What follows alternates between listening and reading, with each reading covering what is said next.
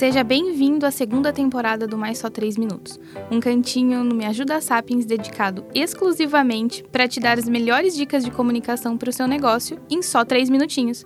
E aí, pronto para a dica de hoje?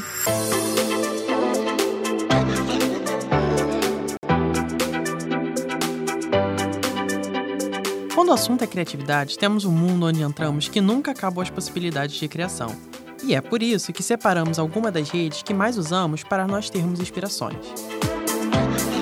O Brasil é um dos maiores mercados do Pinterest, fora dos Estados Unidos. Nele conseguimos juntar diversos temas, ilustrações, conteúdos publicitários e até mesmo aulas. E é uma rede onde nos oferece bastante conteúdo de valor para termos uma grande inspiração na hora de criar algo. Behance. Aqui conseguimos explorar mais o lado publicitário e design, onde costumamos dizer que é a casa de toda mente criativa.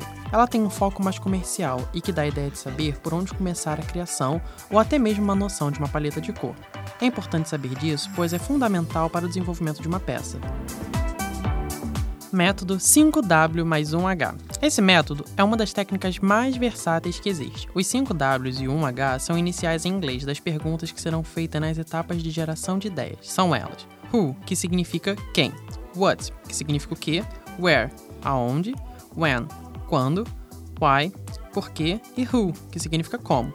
Note que as perguntas são abertas e podem ser encaixadas de acordo com o contexto. Em alguns casos, é utilizado inclusive um segundo H, que é inicial de how much, que em português significa quanto custa. No entanto, em relação à geração de ideia, ainda não há tanta questão de custo. Isso é algo a ser definido no começo do desenvolvimento, por exemplo. O método 5W mais 1H é ideal para ter uma base necessária que as ideias possam ser mais aptas a serem selecionadas posteriormente, determinando o que seria feito, quais profissionais e equipes seriam responsáveis, locais, programação, motivos, métodos, tudo fortalecer as melhores ideias. É um sistema que, apesar de ser simples, permite que todas as ideias possam ser minimamente estruturadas.